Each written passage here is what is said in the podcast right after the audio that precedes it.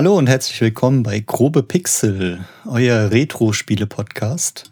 Heute an meiner Seite ist auch wieder mal der Wolfgang. Hallo Wolfgang. Hallo zusammen, hi Christian. Heute haben wir uns hier wieder zusammengefunden bei sommerlichen Temperaturen. So, und heute sprechen wir mal wieder über ein Point-and-Click-Adventure aus den 90ern. Die meisten denken natürlich direkt an LucasArts oder Sierra, was wir in der Vergangenheit ja auch schon ein paar Mal hatten. Aber neben den beiden großen Adventure-Herstellern gibt's natürlich auch noch ein paar andere Entwickler. Und über einen von denen wollen wir heute sprechen. Gemunkelt wird manchmal so ein bisschen, dass es äh, eine Art Monkey Island 2 mit einem britischen Humor ist. Und manchmal erinnert das auch so ein bisschen an die Scheibenweltromane von Terry Pratchett, Discworld, was wir auch schon mal als Thema hatten. Aber heute in der Folge geht es um den Klassiker Simon the Sorcerer von Adventure Soft. Und da wollen wir auch direkt einsteigen. Und da haben wir uns die alten Cover mal zur Brust genommen, haben sie uns rausgesucht und haben gedacht, wow, da haben damals die Grafiker ganz, ganz schön viel Detailtreue ans Werk gelegt. Wolfgang, magst du mal anfangen, das Cover zu beschreiben oder zu erzählen, was du da siehst? Sehr gerne, Christian. Wie du es gerade schon erwähnt hast, ich habe hier auch das deutsche Cover vor mir und äh, da sieht man vor allem, dass die Grafiker sich regelrecht austoben durften. In der Mitte von dem eher dunklen Cover, das ist so ein bisschen lila eingerahmt, sonst sonst echt mit so ja, dunklen Farben. In der Mitte, da ist so ein ja, so ein kleiner Junge mit einem mutmaßlichen Zauberbuch, das ist wahrscheinlich der Simon, der hat in der einen Hand dieses Buch, da ist ein Pentagramm drauf, in der anderen Hand hat er irgend so einen Stab, der leuchtet vorne, das ist irgend so ein Zauberstab. Dann siehst du im Hintergrund ein riesengroßes Monster oder so ein Bösewicht, da werden wir später nochmal drauf eingehen, wer das ist. Aber so ringsrum um diesen äh, Zauberer, also um Simon, das sind ganz viele solche, ich weiß gar nicht, so Kreaturen, die man vielleicht so aus dem Fantasy-Bereich kennt. Also man sieht hier irgendwelche Monster, die haben Rüstungen an und das, das sieht so ein bisschen aus wie Kremlins oder Aliens. Ja. Oder so, ja, Figuren, die so, so äh, Ritterrüstungen anhaben, so, wo man, wo man nur die Augen sieht, die so ein bisschen rot leuchten. Ein ja, die, ein kleiner Hund ist auch noch dabei, ein weißer, genau. der ein bisschen böse guckt.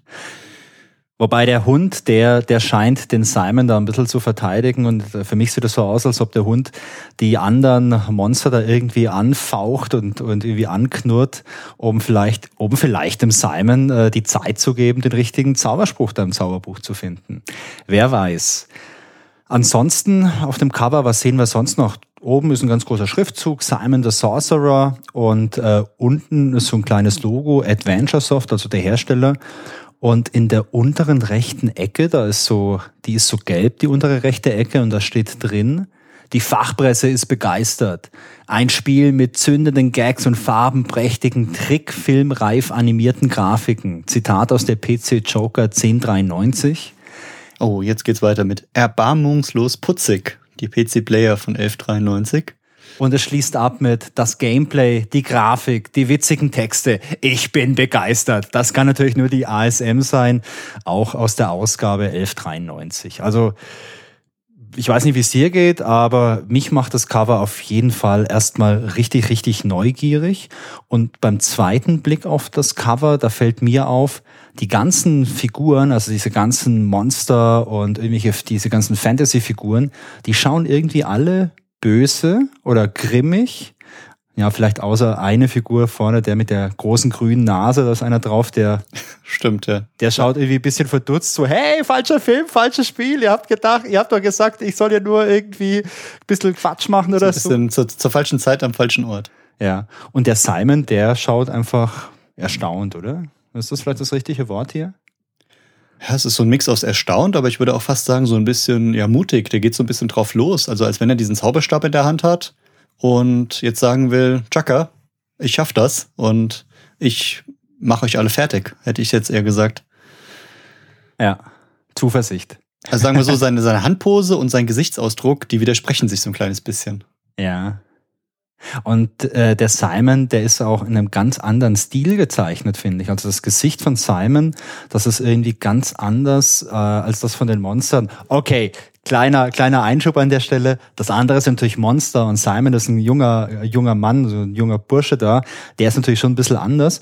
Aber mir fällt hier auch auf, dass der Simon ein bisschen weniger Details irgendwie in seinem Gesicht hat. Das sieht für mich so ein bisschen aus, als ob man da einmal mit dem Weichzeichner drüber gegangen ist. Und diese Monster, die sind schon sehr, sehr detailliert. Da sieht man Zähne, äh, da sieht man so Behaarung im Gesicht und so weiter. Also, das ist mal Stimmt, so. als, als wenn man ihn nicht ganz so menschlich darstellen wollte. Ja. Als wenn man ihn so ein bisschen abstrakt halten möchte, ja. Ja, Christian, dann lass uns die Packung doch mal virtuell umdrehen und mal auf die Packungsrückseite schauen. Was sehen wir Gerne, oft ist ja bei Spielen so, dass die Rückseite oder auch bei alten DVDs, dass die Rückseite mehr sagt als, die, als der Titel vorne. Kennst du das damals, wenn du durch die Regale gegangen bist im, in irgendeinem äh, Markt deiner Wahl? Dann bist du hingegangen, hast immer vorne drauf geguckt, einmal in die Hand genommen, umgedreht, hinten kurz gelesen, wieder reingestellt. Das war so ein typischer Griff Ja, das, bei Spielen, bei DVDs, bei Filmen, bei Musik. Bei Spielen war es halt wichtig, weil auf der Vorderseite war in der Regel ja irgend so eine Illustration drauf, die nichts mit dem Spiel zu tun hatte. Also Spiele aus den 90ern, da sahen die Covers ja immer richtig, richtig stark aus. Und dann hast du irgendwie so eine ganz gute Grafik vielleicht im Spiel gehabt. Deswegen fand ich die Rückseite immer spannend, denn in aller Regel waren auf der Rückseite Screenshots. Da gab es zwar auch manchmal Spiele, wo die Screenshots ein bisschen, äh, ja, ich sag mal, wo ein bisschen nachgeholfen wurde, damit die ein bisschen attraktiver sind. Aber in der Regel war das ja für dich als Konsument so die ja, der Prüfstein einfach. Hey, sieht das wirklich nach was aus? Gefällt mir das optisch? Ähm, ja. Das Genau, und woran ich mich auch noch erinnere, dass äh, früher die Systemanforderungen auf der Rückseite oft waren. Man wusste ja nicht, passt das Spiel überhaupt zu meinem Computer. Auf der Hülle hier ist es jetzt nicht drauf, aber früher stand dann immer so, ja, MS-DOS, was brauche ich, ein 486er, wie viel Megabyte RAM und was für eine Grafikkarte, brauche ich Sound oder nicht. Das waren immer so, ich finde, wichtige Fakten bei Spielen, die man früher analog gekauft hat. Absolut. Bei der Packung ist es jetzt so, ähm, irgendwelche Systemvoraussetzungen sehen wir keine. Wir sehen vier Screenshots. Wir sehen noch mal ein paar so Illustrationen von den Monstern und von diesem riesen Hund. Und äh, ganz lustig ist, diese Rückseite, die ist zweisprachig und zwar Französisch und äh, Deutsch. Und da ich kein Französisch kann, außer äh, De Café vielleicht. ähm, Damit wollen wir jetzt lieber nicht anfangen. Nee, das Französische, ich hatte es zwar jahrelang in der Schule, aber ich spare euch hier, das jetzt hier vorzulesen. Meine Aussprache hat ein wenig gelitten im Alter. Also ich hatte kein Französisch in der Schule und ähm, für mich persönlich ist es so, ich lebe ja hier quasi an der Grenze zu Frankreich, also ich lebe ja in Karlsruhe, da ist Frankreich, keine Ahnung, mit dem Rad bist du dann 20 Kilometern drüben in Frankreich und ich finde es da auch sehr schön. Ich war auch schon oft im Urlaub in Frankreich, aber Französisch ist für mich einfach eine Sprache, da bin ich komplett inkompatibel. Also das ist so schlimm. Ich kann mir auch keine französischen Ortschaften merken, was echt doof ist, wenn man im Urlaub ist. Ich lese irgend so ein, so ein Wort, ich lese so einen Begriff und ich habe ihn direkt wieder vergessen. Und in anderen Ländern, keine Ahnung, ich bin oft in Spanien schon gewesen. Ich kann nicht perfekt Spanisch sprechen, ich kann ein kleines bisschen, aber ich kann mir halt die ganzen Worte merken und Ortschaften merken und die halbwegs aussprechen. Und in Frankreich ist das für mich leider komplett anders. Ja, dann machen wir es doch so, dann lese ich dir jetzt direkt mal einen Text vor, den du verstehst. Ja, Also hinten steht drauf, was als lustiges Abenteuer begann, um eine böse Hexe zu vertreiben und den guten Zauberer Kalypso zu befreien, verwandelt sich immer mehr in einen Albtraum. Alleine an diesem Morgen wäre ich beinahe von einer Amphibie verschlungen worden, deren Tischmanieren wirklich alles andere als appetitlich waren. Intuitiv begann mir klar zu werden, dass in diesem Zauberwald möglicherweise mehr verborgen steckt, als das bloße Auge zu erkennen vermag. Später besuchte ich die feurige Grube von Rondor, an Werktagen ganztägig und an öffentlichen Feiertagen von 10 bis 18 Uhr geöffnet. Nachdem ich meine Besichtigungstour beendet hatte, beschloss ich, dass mich morgen nichts mehr vom Beenden meiner Suche und damit der Erfüllung meines heiligen Schicksals abhalten kann, wenn es das Wetter erlaubt.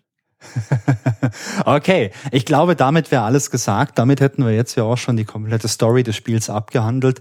Ähm, kommen wir zum Fazit. Christian, wie hat's dir gefallen? Genau, war, war wunderschön, ja. Nee, ansonsten äh, sehen wir auf der Rückseite ja nochmal ein paar von den Figuren, ein paar Screenshots und halt diesen Text, ähm, der so ein bisschen Lust jetzt auf mehr macht, würde ich sagen. Ein weiteres Detail würde ich gerne noch ansprechen. Auf der Rückseite dieser Packung, da ist der grüne Punkt. Kennst du den grünen Punkt noch? Gibt, gibt's den heute noch? Nee, oder? Ja klar, den gibt's noch. Gibt's den wirklich noch?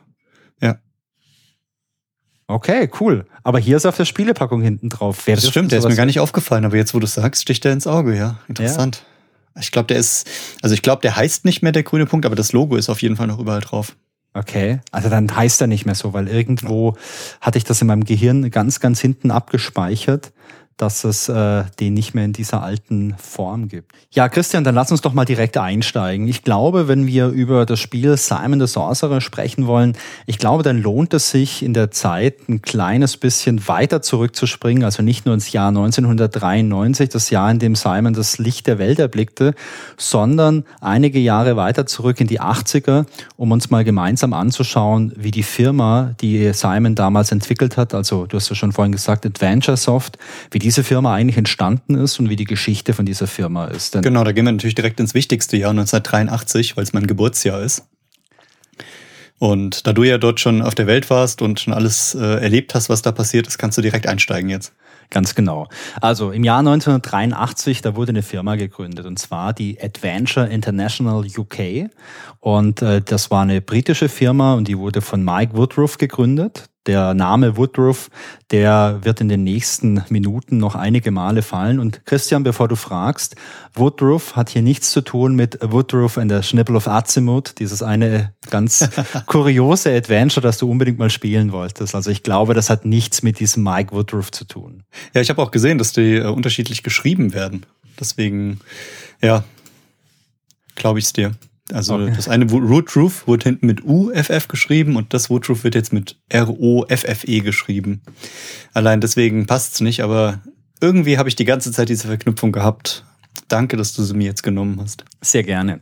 Wie gesagt, äh, Adventure International UK wurde 1983 gegründet und diese Firma war zunächst mal ein Familienunternehmen. Nämlich neben diesem Mike Woodruff haben noch diverse Familienmitglieder im Laufe der Zeit dort irgendwie mitgearbeitet.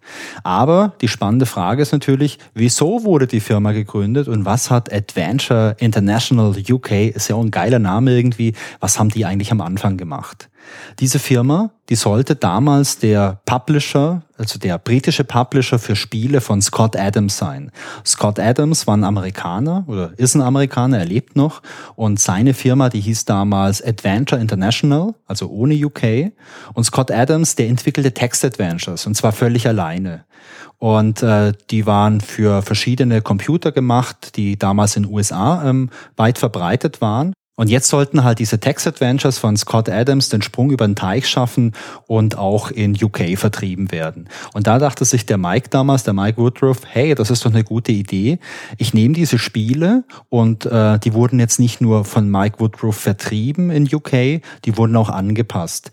Denn ihr müsst euch mal vorstellen, Anfang der 80er Jahre, da gab es ein ganz großes Sammelsurium an unterschiedlichsten Heimcomputern. Das ist nicht wie heute, dass man eben halt einen PC hat und dann läuft da vielleicht Linux oder Windows drauf oder man hat einen Mac und damit halt drei Plattformen und äh, damit ist alles abgedeckt. Also zusätzlich gibt es natürlich noch Konsolen und so weiter, aber auf dem Computermarkt hast du die drei Plattformen eigentlich. Anfang der 80er war das aber anders. Da gab es ganz viele unterschiedliche Plattformen und äh, die Adventures, die jetzt der Scott Adams halt in den USA entwickelt hatte, die liefen halt auf keinen Computern, die es jetzt irgendwo in England gab oder in Großbritannien. Und der Mike Woodruff mit seiner Firma, der machte sich jetzt dran, eben diese ganzen Text-Adventures zu portieren und sie dann in Großbritannien zu verkaufen. Verkaufen, vertreiben, wollte ich sagen. Und der Mike Woodruff, der machte sich jetzt dran, diese Text-Adventures von Scott Adams auf die äh, Heimcomputer zu portieren, die es in Großbritannien gab, und sie dann eben auch in Großbritannien zu vertreiben. Neben diesen reinen Portierungen von den Text Adventures fing äh, Mike Woodruff mit seiner Firma dann aber auch nach und nach an, eigene Spiele zu entwickeln.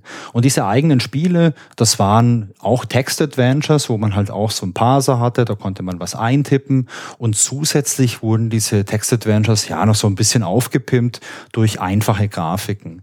Und genau, ihm wird ja auch nachgesagt, dass er die, die ähm, Adventures gemacht hat, um so ein bisschen äh, britischen Humor mit in die Spiele reinzubringen. Und ja. so ein bisschen britisches Flair, also egal jetzt welches Genre, sondern einfach so, ja, dieser, dieser britische Gedanke, der sollte mit rein. Der britische Gedanke, erklär mir mal bitte den britischen Gedanken, denn ich muss eine Sache gestehen, Christian britischer Humor ist irgendwie so gar nicht mein Ding. Also ich habe mal natürlich als Kind irgendwie Mr. Bean angeschaut und das war oftmals auch ganz lustig.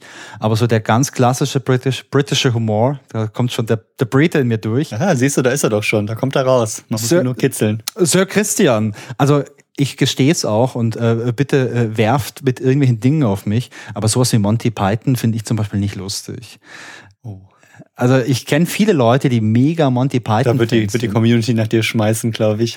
Ich kenne ich kenn richtig viele Leute, die das lustig finden. Und als jetzt äh, 2020 die Freizeitmöglichkeiten aufgrund aktueller Ereignisse ein bisschen eingeschränkt waren, da dachte ich mir, hey, Du hast als Kind mal diese Monty Python-Filme alle gesehen. Schau dir die doch nochmal an. Vielleicht sind die ja immer noch lustig oder überhaupt lustig, weil meine Erinnerung nur noch sehr, sehr, sehr rudimentär war. Und ich habe mir mal die Klassiker angeschaut.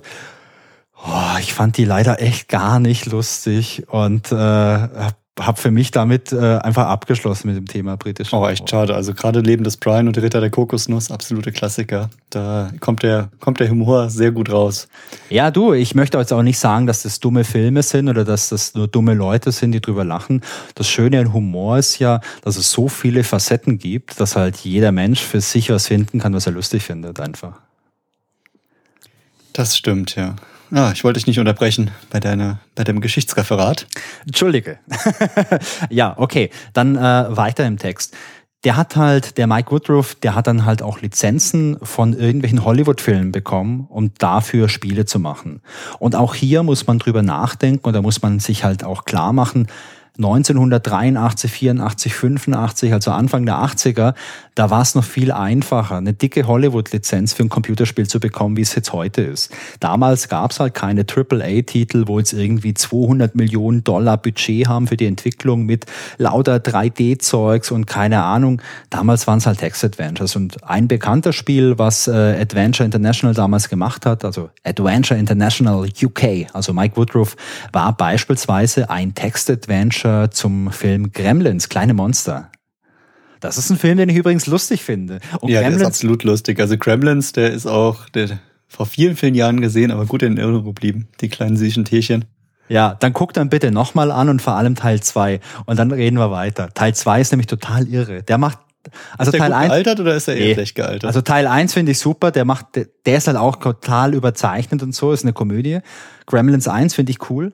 Gremlins 2 ist, puh, also der ist schwer zu ertragen. Nicht, weil er jetzt äh, optisch schlecht ist, sondern weil diese Story auch so absurd ist. Aber bei manchen Dingen weiß ich nicht, ob ich es heute nochmal gucken will, weil die Erinnerungen zu gut sind und dann will man sich die ja oft nicht kaputt machen. okay, ähm, wie ging es dann weiter? 1986 passiert was und zwar die Firma Adventure International ohne UK, also die Firma von Scott Adams, die geht bankrott. Hintergrund ist der folgende die Text-Adventures, äh, ja, die sind nicht mehr so super populär in der zweiten Hälfte der 80er und Scott Adams, der hat das halt einfach irgendwie ja nicht so auf dem Schirm gehabt und hat halt einfach fleißig weiter Text-Adventures gemacht. Der ganze Markt ist weggebrochen und äh, daraufhin musste Scott Adams halt seine Firma dicht machen. Was macht jetzt äh, Mike Woodruff, nachdem äh, Adventure International nicht mehr da ist? Er nennt erstmal sein Unternehmen um, weil er hatte sich ja äh, Adventure International UK genannt, einfach an, an der Analogie zu Ad Adventure International. Ein Zungenbrecher, oder? Okay, was macht Mike Woodruff? Er benennt die Firma um und er nennt sie Adventure Soft. Wichtig an der Stelle, Adventure Soft in einem Wort. Denn, kleiner Tipp oder kleiner, kleiner Hinweis, warte mal. Denn, kleiner Hinweis, Adventure Soft mit zwei Wörtern, das kommt erst ein bisschen später. Okay, und äh, Mike äh, Woodruff und seine ja, Familie, so ein Familienunternehmen, die portieren weiterhin fleißig irgendwelche Titel für die Mikrocomputer oder für die Heimcomputer, die jetzt in Großbritannien gängig sind. Ähm, also ein ganz bekannter Heimcomputer aus UK ist beispielsweise der Spectrum ZX. Das ist ein das ist ein ganz bekannter Computer, den es damals gab. Den gab es auch als Bausatz, den konnte man kaufen. Und der äh, Spektrum, der ist vor allem bekannt dafür, dass er eine richtig schlechte Tastatur hatte. Der hatte nämlich so eine Folientastatur ohne irgendwelche Druckpunkte. Und deswegen muss das halt damals echt der Horror gewesen sein, auf dem Gerät zu, äh, zu programmieren. Okay, aber weitere Details über den Spektrum gibt's vielleicht irgendwann mal zum kleinen Hardware-Special bei uns. Okay. Er entwickelt, äh, er macht halt diese Portierung, sie entwickeln auch weiterhin eigene Spiele. 1989 entscheidet man sich dann bei Adventure Soft, dass man Spiele für Erwachsene herstellen möchte.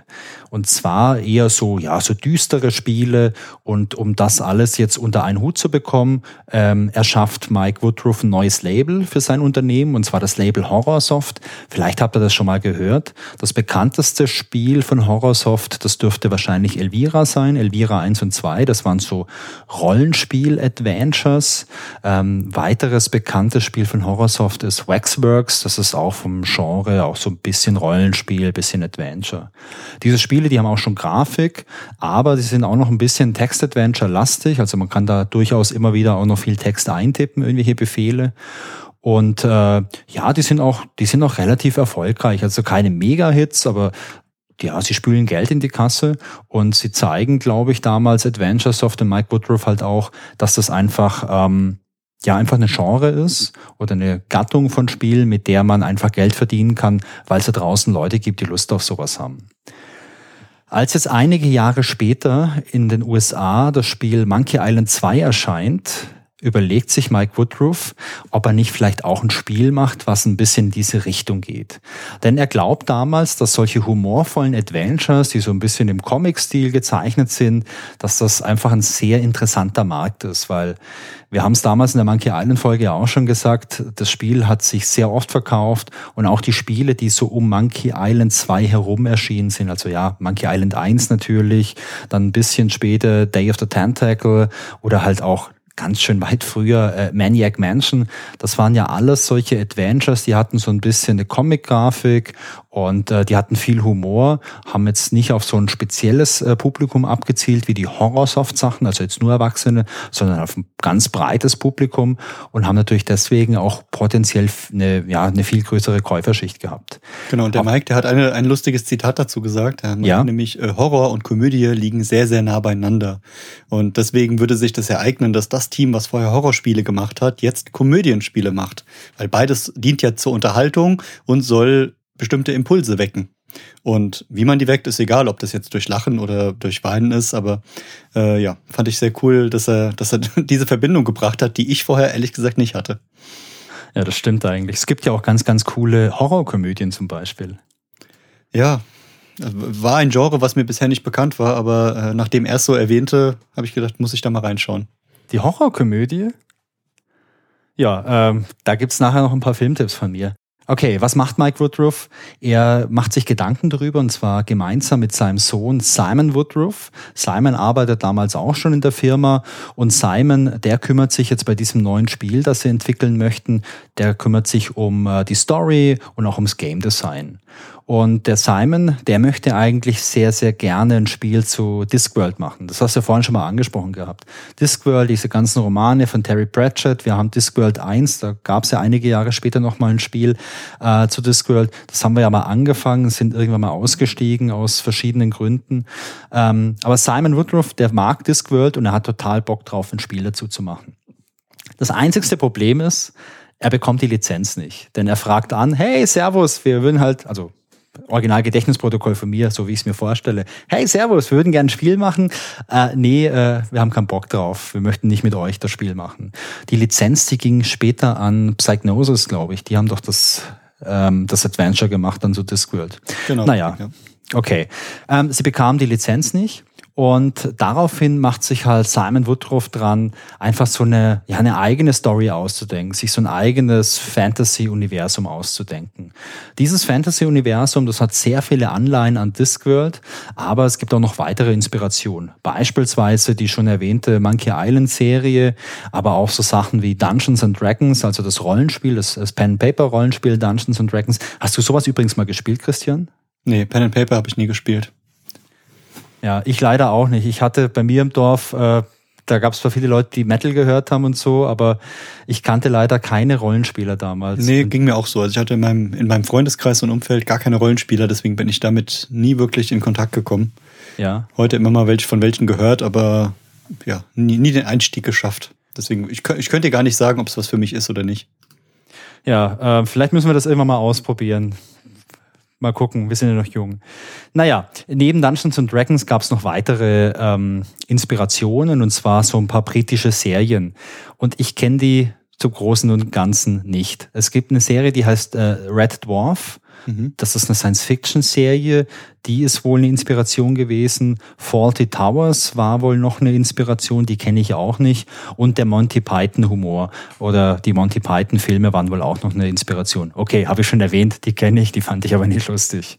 Doch, Faulty ähm, Towers kenne ich. Das, äh, echt? Ich glaube, das war in, im Deutschen hieß das, also ich habe es nicht auf Englisch gesehen damals, sondern auf Deutschen war das, glaube ich, ähm, ein verrücktes Hotel hieß das, genau.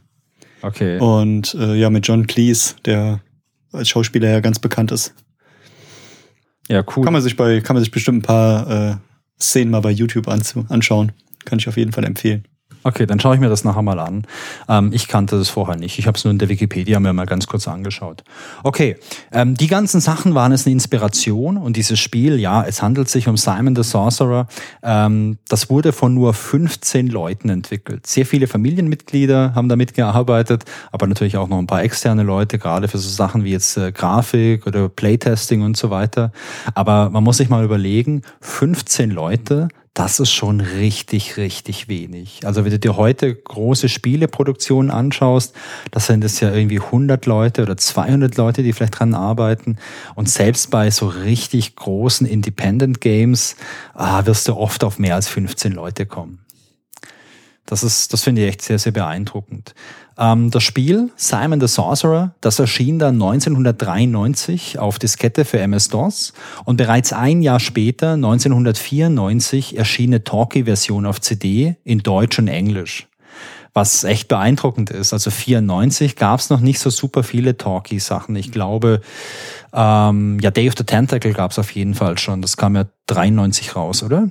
Glaube ich. Ähm, ja, also es war auf jeden Fall das erste europäische Adventure mit durchgehender Sprachausgabe. Und okay. Äh, die Sprachausgabe war auch noch ungewöhnlich gut für dieses, für diese Zeit. Also es war niemand gewohnt, dass das ähm, ja zu der Zeit schon so eine hohe Qualität hatte. Ja. Ähm, 1995, also ein Jahr nach dieser Talkie-Version, da kam bereits der Nachfolger von Simon the Sorcerer mit dem coolen Namen Simon the Sorcerer 2. Ja, okay, er hat ja noch einen kleinen Untertitel und zwar lautet der Untertitel Der Löwe, der Zauberer und der Schrank. Und das ist so eine kleine Anspielung auf äh, Narnia, falls ihr das kennt. Das war ja auch vor ein paar Jahren, gab es ja mal ein paar Filme, die Bücher sind aber schon ziemlich alt. Und äh, Simon the Sorcerer 2 nutzte auch technisch im Großen und Ganzen die gleiche Engine wie Teil 1. Die wurde noch ein bisschen aufgebohrt und noch ein bisschen, bisschen poliert, aber da gab es technologisch keine ganz großen Innovationen. Aber man muss sagen, dass Teil 1 und 2 bis heute die erfolgreichsten beiden Teile der Simon the Sorcerer Serie sind. Und ähm, ja, die Serie, die umfasst heute sieben Teile.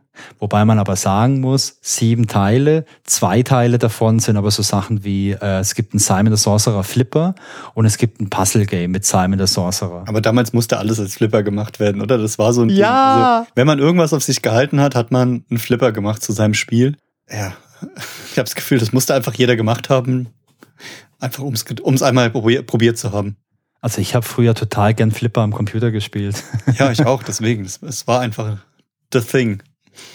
Ja, wann hast du das letzte Mal Flipper gespielt? Schon sehr lang her. Das war irgendwann zu, ich sagen, so Windows 98 Zeiten. Okay, Christian, jetzt die große Frage. Welches Flipperspiel hast du gespielt? Beziehungsweise welches Flipperspiel oder wie man im Englischen sagt Pinball war denn das erfolgreichste und coolste Pinball, das es damals auf dem Computer gab, also auf, auf dem DOS-Rechner gab, so Anfang der 90er? Komm. Boah. Jetzt hast du mich erwischt. Ich weiß es noch, weil ich habe ich hab leider, ich hab leider Stunden meines Lebens reingesteckt. Willst du wissen? Epic Pinball. Epic Pinball, ja, klar. Kam auch, äh, ich weiß es nicht auswendig, 92, 93, 94, also muss Anfang der 90er muss das rausgekommen sein. Ja, es geht, ich erinnere mich noch an, äh, wie hieß das? Full Tilt war das, glaube ich. Das kenne ich noch. Ja, Epic auch. Das, äh, da gab es so viele und man konnte ja ich weiß nur, dass ich keins in 3D hatte, sondern das waren halt noch die ganz klassischen. Ja, ja, klar. 3D, bäh. Sowas gab es Anfang der 90er noch nicht. Aber Epic Pinball, mega Spiel. Und ich werde, nachdem wir den Podcast jetzt aufgenommen haben, erstmal schauen, ob es das nicht für einen kleinen Taler irgendwo bei Steam oder bei GOG vielleicht gibt. Okay, ähm, aber äh, back to topic. Genau, die ersten beiden Teile, die waren halt erfolgreich von Simon the Sorcerer oder halt richtig erfolgreich, die anderen nicht so arg. Und ähm, es gab noch einen dritten Teil, also ja, bei sieben Teilen gab es natürlich einen dritten Teil, das ist keine große Überraschung. Aber der kam Simon Sorcerer 3, der kam 2002 auf den Markt, der war in 3D und der war nicht sehr erfolgreich. Das Ganze war damals eine sehr, sehr schwierige Zeit, in der das Spiel rauskam, denn so Anfang der 2000er, da waren die klassischen Adventures quasi tot. Also die große Blütezeit der Adventures, das war ja so eher, ja, weiß nicht, erste Hälfte der 90er und dann wurde es immer ein bisschen weniger. Dann gab es immer mehr technische Innovationen, da gab es so Sachen wie Voodoo-Grafikkarten, und Render-Grafiken und so weiter. Und diese alten Pixel-Grafiken, die wirken da halt oftmals einfach altbacken. Obwohl wir natürlich wissen, dass die ziemlich cool sind, solche alten Pixel-Grafiken, war halt der, der Mainstream damals der einfach nicht mehr begeisterungsfähig.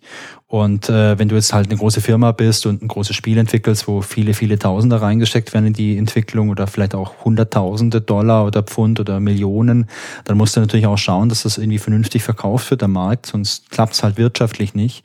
Und deswegen hat man sich damals bei AdventureSoft dafür entschieden, dass man eben dieses Spiel in 3D macht und äh, das war aber halt ein kompletter Reinfall. Also wenn ihr euch da mal irgendwelche Videos anschaut auf YouTube oder irgendwelche Grafiken mal anschaut aus Simon the Sorcerer 3D, das sieht halt wirklich mega, mega grausig aus. Aber so war es bei ganz vielen. Es gibt ganz viele Spiele, die irgendwie einen, einen gemacht haben oder zwei und dann kam irgendwas mit 3D raus. Und ja, für die damalige Zeit war es okay, aber aus heutiger Sicht war keiner damit zufrieden. Und das 3D damals war halt einfach noch grottig. Und der Mike Woodruff, der schrieb später mal, dass das wirklich bereut, dass sie Simon the Sorcerer 3 in 3D gemacht haben, weil das wirklich ein Fehler war für ihn, für die ganze Spielserie und für das Spiel. Ich hatte ja vorhin ganz kurz gesagt, AdventureSoft äh, wurde erst so mit einem Wort geschrieben, AdventureSoft, dann hatten sie dieses Label Horrorsoft, wo sie diese Erwachsenen-Games gemacht haben.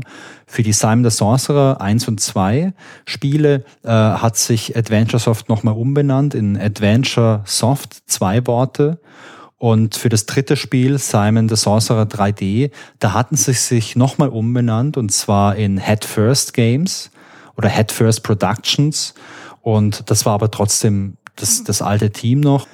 Die Teile 4 bis 6, die wurden von verschiedenen Studios entwickelt, denn AdventureSoft hatte damals die Rechte an Silver Style Entertainment in Berlin verkauft. Und äh, ja, Simon the Sorcerer 4 bis 6 habe ich nicht gespielt. Äh, hast du die gespielt, Christian? Nee, auch nicht. Ich habe nur eins und zwei damals gespielt. Und das ja. Pinball bereue ich jetzt ein bisschen, dass ich das nicht gespielt habe, aber den Rest nicht mehr. Nee. 3D kam dann nicht in Frage. Und von, ehrlich gesagt, äh, wie heißen die letzten Teile hier? Äh, Simon the Sorcerer, Chaos ist das halbe Leben und Simon the Sorcerer, wer will schon Kontakt? Äh, hatte ich vorher noch gar nichts gehört. Das kam jetzt erst in, in den Recherchen hier bei mir wieder hoch. Ja, also ich hatte von denen vorher auch noch nichts gehört. Die kamen aber auch in so einer Zeit raus, wo ich nicht so super viel gespielt habe einfach. Ähm, wenn man der Presse glaubt, waren die Spiele ganz okay, waren es keine mega krassen Überfliegerspiele, ja, aber waren wohl ganz in Ordnung. Dieses Jahr wurde übrigens ein weiterer Teil angekündigt, der soll nächstes Jahr erscheinen und was man bis jetzt so gesehen hat an Grafik, das sieht auf jeden Fall ganz vielversprechend aus und äh, da bin ich mal ganz gespannt. Wie ging es dann weiter für Headfirst Productions beziehungsweise AdventureSoft? Die haben 2005 waren die nochmal gemeinsam mit Bethesda Softworks beteiligt an einem Call of Cthulhu Spiel. Das ist ja so dieses Universum von Lovecraft. Ähm, das Spiel hieß damals Dark Corners of the Earth, kam 2005 raus, wie gesagt. Und danach wollte man noch ein weiteres Call of Cthulhu Spiel machen, Destiny's End. Und die Entwicklung, die wurde dann halt durch Insolvenz eingestellt. Heutzutage gibt's Adventure Soft noch. Ähm, da gibt's auch noch eine Website von AdventureSoft, die könnt ihr mal googeln und wir verlinken euch die auch. Und da kann man auch noch so ein paar alte Box-Versionen von Simon the Sorcerer kaufen. Und vielleicht, Christian, ich schaue nachher mal, vielleicht gibt's da auch noch für ein kleines Geld äh, den Simon the Sorcerer äh, Pinball, dann schenke ich dir den. Genau, und wenn du irgendwo nochmal das T-Shirt findest, äh, was ich als Jugendlicher hatte, das kannst du mir auch nochmal schenken. Ja, ich schaue ich schau nachher mal. Also dieser, dieser Webshop, der sieht aus, als ob er in den 90ern stehen geblieben ist. Äh, vielleicht gibt's da noch ein paar Sachen aus den 90ern. Ja, wie gesagt, ich habe ja dieses alte Foto gefunden von mir, wo ich glaube so knapp elf, zwölf Jahre alt bin und dieses T-Shirt trage und äh, ja, heute erst erkenne, welchen Wert das hatte und damals habe ich es wahrscheinlich gar nicht richtig zu schätzen gewusst. Wahrscheinlich, wahrscheinlich. Das war so eine Beigabe, oder? Bei, bei der Spieleschachtel? Genau, richtig, ja. Du konntest das Spiel damals kaufen und hast dann ein T-Shirt mitbekommen. Das war ganz oft so, dass, dass T-Shirts einfach, ja, so Merchandise waren, die, die mitverkauft wurden. Okay, um die Sache ein bisschen rund zu machen, können wir uns ja noch mal ein paar von den Beteiligten genauer anschauen, die hier an Simon the Sorcerer gearbeitet haben. Den Mike Woodruff, oder eigentlich heißt er Michael Woodruff, äh, den haben wir schon erwähnt. Das ist der Gründer von Adventure Soft und er ist auch Entwickler, also er hat auch viel programmiert. Sein Sohn Simon Woodruff, der ist äh, nicht nur der Sohn von Mike, sondern auch verantwortlich für das Skript von Simon. Das hat er geschrieben und er ist auch ja im Prinzip der Game Designer von äh, Simon the Sorcerer. Dann gibt's noch den Jonathan Woodruff, der ist äh, auch ein Mitglied der Familie. Der hat zum Beispiel das Playtesting gemacht, also der war Tester. Dann gibt's noch den Alan Bridgman, der gehört nicht zur Familie, aber natürlich zur großen Simon der Sorcerer Familie. Der ist bestimmt dazu. adoptiert worden oder, oder dann später zur Familie äh, eingeheiratet worden. Ja. Ich glaube, da geht nichts ohne die Familie.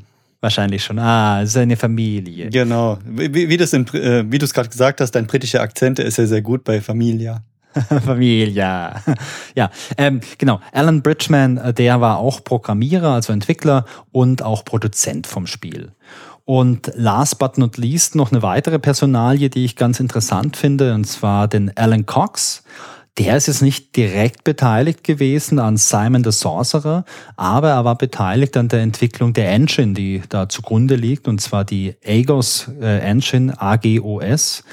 Und äh, Alan Cox ist vor allem bekannt, weil er ganz stark in der Linux-Szene unterwegs ist und ähm, vor allem, weil er einer der ersten und auch ja bis heute einer der bekanntesten Linux-Kernel-Entwickler ist. Also falls ihr draußen Linux am Start habt, äh, dann sagt euch ja vielleicht der Alan Cox irgendwas. Das ist schon ziemlich cool, ja. Einen hast du, glaube ich, noch vergessen, den Gerald Woodruff. Den wird auch abgekürzt Jazz. Ähm, was, was, wo der Name ganz gut passt. Und zwar hat der so ein bisschen geholfen bei den Sounds. Äh, ich weiß jetzt nicht genau, ob er bei dem Spiel voll beteiligt war oder ob er nur so ein bisschen mitgehört oder mitgemacht hat. Äh, Problem war, der hatte nicht viel Zeit, weil der war mit Black Sabbath on Tour und hat auch äh, mit den Alben aufgenommen. Das heißt, der war in der Musikszene ein bisschen, bisschen mehr unterwegs als im, im Game, Gamerleben. Ja, Black Sabbath ist die Band von Ozzy Osbourne. Das so. wusstest du, oder? Äh, ja, natürlich. Äh, im, Im Hinterkopf ist alles drin. Das ist das äh, Quizerwissen. Äh, kennst du das, wenn dir eine Frage gestellt wird, in dem Moment kommt es dir in den Kopf geschossen, obwohl du gar nicht mehr wusstest, dass du es noch weißt? Ja, Story of my life. Aber äh, Christian, bist du, bist du kein Metalhead gewesen früher in den 90ern? Nee, überhaupt nicht. Ich Dann. bin schon immer, also so bei Musik ist ein ganz interessantes Thema. Da bin ich so ein, soll man sagen, Allrounder, Mainstreamer ich höre einfach irgendwie alles. Also ich finde ich finde nichts richtig gut und ich finde nichts richtig schlecht. Das ist so, ich höre mir vieles gern an. Manches nur unter Alkohol, manches auch nüchtern. Je nach Stimmung so ein bisschen. Also ich bin da sehr ambivalent. Okay, interessant. Also bei mir war es so Anfang der 90er, Ende der 80er, Anfang der 90er, da habe ich eigentlich nur so Metal gehört, so alle möglichen Metal-Sachen. Und ähm, mein Musikgeschmack, der wurde erst später breiter, also eher so, weiß nicht, 2000er oder so. Da habe ich mal viele Sachen ausprobiert musikalisch und ich habe heute, ja, ich habe heute verschiedene Bereiche musikalisch, wo ich sehr gerne Musik höre. Ich höre es nicht alles, also es gibt Sachen, die kann ich gar nicht hören, so äh, viele, viele so deutsche Schlager, Schlager-Pop-Musik oder so, sowas geht zum Beispiel für mich.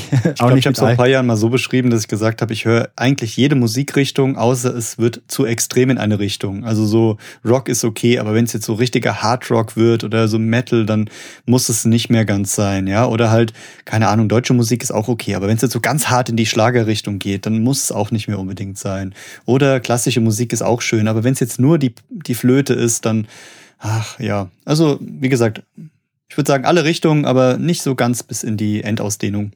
Okay, aber das bedeutet für mich, ich schreibe mir direkt mal kurz auf, dass ich für dich mal so eine 90er Jahre Metal Essential Playlist vielleicht mal äh, erstelle, dass du dich mal in meine Jugend reinhören kannst. Also ja, ein bisschen das Black sehr Sabbath, gerne mach das bisschen. Metallica. Okay. Ja, also wenn ich danach hier nicht mehr zu hören bin, habe ich einfach so einen äh, kleinen Nervenzusammenbruch bekommen, aber den kriegen wir bestimmt wieder irgendwie in den Griff mit ein paar alten Spielen. Apropos alte Spiele. Bei dem alten Spiel, über das wir heute reden, also Simon the Sorcerer aus dem Jahr 1993, äh, da warst du zehn, als es rauskam, stimmt's? Das stimmt, ja. Krass, ich 13. Jahre. Ja, das passt doch auch mit dem T-Shirt. Da war ich ungefähr elf, habe ich gesagt. Da hat es ganz gut gepasst, ja. Ja, apropos Simon the Sorcerer. Um was geht's denn eigentlich in dem Spiel? Also ich habe jetzt schon erzählt, hey, es ist irgend so ein Fantasy-Game, es war inspiriert durch Discworld und Dungeons and Dragons und irgendwie auch noch durch Monkey Island und durch irgendwelche britischen Comedy-Serien. Aber worum geht's denn eigentlich in diesem Spiel? Ja, ich hätte jetzt fast gesagt, äh, äh Spoilerwarnung, aber das Spiel ist ja auch schon wieder so alt. Wenn ihr es nicht gespielt habt, dann, dann macht's halt. Ja, worum geht's? Also der, der junge Simon, der ist zwölf Jahre alt und an seinem zwölften Geburtstag ähm, bekommt er einen unbekannten Hund äh, und ein mysteriöses Buch auf die Türschwelle gelegt. Er macht die Tür auf, findet dieses Buch und ist erstmal ein bisschen irritiert. Hat aber gedacht, okay, den Hund, der sieht ganz nett aus, den adoptiere ich und den nenne ich Chippy. Und das Buch, hm, was soll ich damit machen? Das kommt erstmal auf den Dachboden. So diese typischen amerikanischen Dachböden von damals, wo irgendwelche Truhen stehen. Äh, da wird es reingepackt und wird erstmal nicht mehr angefasst. Aber ist Simon ein Amerikaner oder ist Simon Brite? Äh, Simon ist natürlich Brite, aber hast du nicht auch im Kopf, wenn du an Dachboden denkst, diese Dachböden aus amerikanischen Filmen, wo du hochgehst, wo überall Spinnweben sind und wo ganz viele Truhen rumstehen? Ich habe zu viel Horrorfilme gesehen, um was anderes als antworten oh, okay, zu können. Das ist ja als ja. ja. Da sieht man wieder, wie, wie die Gedanken mit mir durchgegangen sind. Also du begehst natürlich nicht auf einen amerikanischen Dachboden, sondern auf einen britischen Dachboden, der in meiner Fantasiewelt natürlich genauso aussieht. Ja, aber der Simon, der kann sich dann nicht mehr zusammenreißen und äh, geht ein paar Tage später da hoch, weil er neugierig ist und äh, steckt das Buch auf. Und durch dieses Buch öffnet sich ein Portal in eine Parallelwelt. Und was macht der adoptierte Hund Chippy, der springt natürlich in das Portal rein. Und da Simon ihm hinterher will und seinen Chippy nicht verlieren will, folgt er ihm einfach. Ja, und dann ist er in dieser Parallelwelt, in dieser Fantasy-Welt. Und ja, ich, ich würde es spontan bezeichnen wie so eine Art ja, Fantasy- oder Märchenwelt. Da kommen so ein paar sprechende Tiere vor, es gibt da ein paar Zauberer, es gibt Drachen, es gibt die Figuren, die wir am Anfang beschrieben haben, so ein paar bedrohliche, äh, fies aussehende Kreaturen die irgendwie gefühlt dem Simon äh, nichts Gutes wollen. Ja, und dann stellt sich relativ schnell heraus, der ist in einer Welt angekommen, in dem der böse Zauberer Sordid, das ist diese Gestalt, die du am Anfang beschrieben hast, die so über dem Kaffer drüber hängt äh, und wirklich bösartig aussieht. Und ja, gegen die muss Simon dann unfreiwillig zum Kampf antreten, um ihm helfen, weil der hat ein großes Ziel. Und zwar muss er dem guten Zauberer Calypso äh, aus der Hand von Sordid befreien. Also Sordid hat wohl diesen Calypso entführt und Simon muss den retten, damit er vermutlich wieder in seine Welt zurückkommen kann und äh, wieder dieses, dieses Portal in diesem Buch öffnen kann. Ja, und so startet dann auch das Spiel. Das heißt, man fängt äh, in einer Szene an, die nennt sich Calypsos Hütte. Und da geht's los und die kann man dann erstmal so ein bisschen erkunden. Und was wir relativ schnell rausbekommen haben, ist, dass das erste Ziel ist, wir müssen ein Zauberer werden, damit wir das Buch von Calypso nutzen können, um dann, ja, Calypso zu finden, Sorte zu bekämpfen und alle Mächte dieser Welt äh, den Hintern zu versohlen. Okay, das heißt, als erstes müssen wir Pirat werden. Ach nee, warte mal, das war ja das andere Spiel. Hast du verwechselt, ja. Da sind wir wieder nicht in. Denke an die Briten. Ja, klar. Du bist schon wieder ganz woanders. Ja, auf ja, jeden Fall haben wir dann äh, erstmal uns einen Überblick verschafft und so ein bisschen geschaut, äh, wie sieht's denn in dieser, in dieser Zauberwelt so aus? Und ähm, erinnerst du dich an so ein paar Stationen, wo du sagst, die sind dir gut in Erinnerung geblieben? Also was mir ganz gut in Erinnerung blieb, das sind vor allem zwei Dinge. Zum ersten, dieses Spiel wirkt wie ein riesengroßes Labyrinth. Und zwar, weil es einfach undurchschaubar ist, wo man irgendwo hingehen kann. Also es ist für mich nicht klar durchschaubar, hey, ich gehe da jetzt nach rechts, dann komme ich dorthin. Ähm, das ist teilweise echt crazy random und wir gehen ja gleich nochmal drauf ein, wie wir uns dann überhaupt zurechtgefunden haben. Abseits von dem ist mir in Erinnerung, dass es eine Szene gibt, da wurde ein Schwein in eine Prinzessin verwandelt. Und das ist so absurd, das ist so unglaublich absurd, dass man das nicht die Prinzessin in ein Schwein verwandelt als Fluch, sondern das andersrum macht. Und ich glaube, das ist für mich auch so ein Blueprint einfach für dieses Spiel. Da wird wirklich mit dem Holzhammer versucht, alles auf mega, mega absurd zu machen. Oder wie du jetzt vielleicht sagen würdest, das ist britischer Akzent. britischer nee. Humor, würde ich sagen. Britischer ja. Humor. genau. Aber dazu muss man ja auch noch sagen, dass äh, die, die Prinzessin, die in ein Schwein verwandelt wurde, ist doch äh, eine Anlehnung an Rapunzel, oder? Weil ja. dieses Schwein hat ja auch noch unglaublich lange Haare, die zufällig aus so einem Turm rausgucken. Äh, ja, und der, der, der unschuldige zwölfjährige Simon kommt da hin und sieht diese Haare und äh, ja, muss dann erstmal damit umgehen. Ja.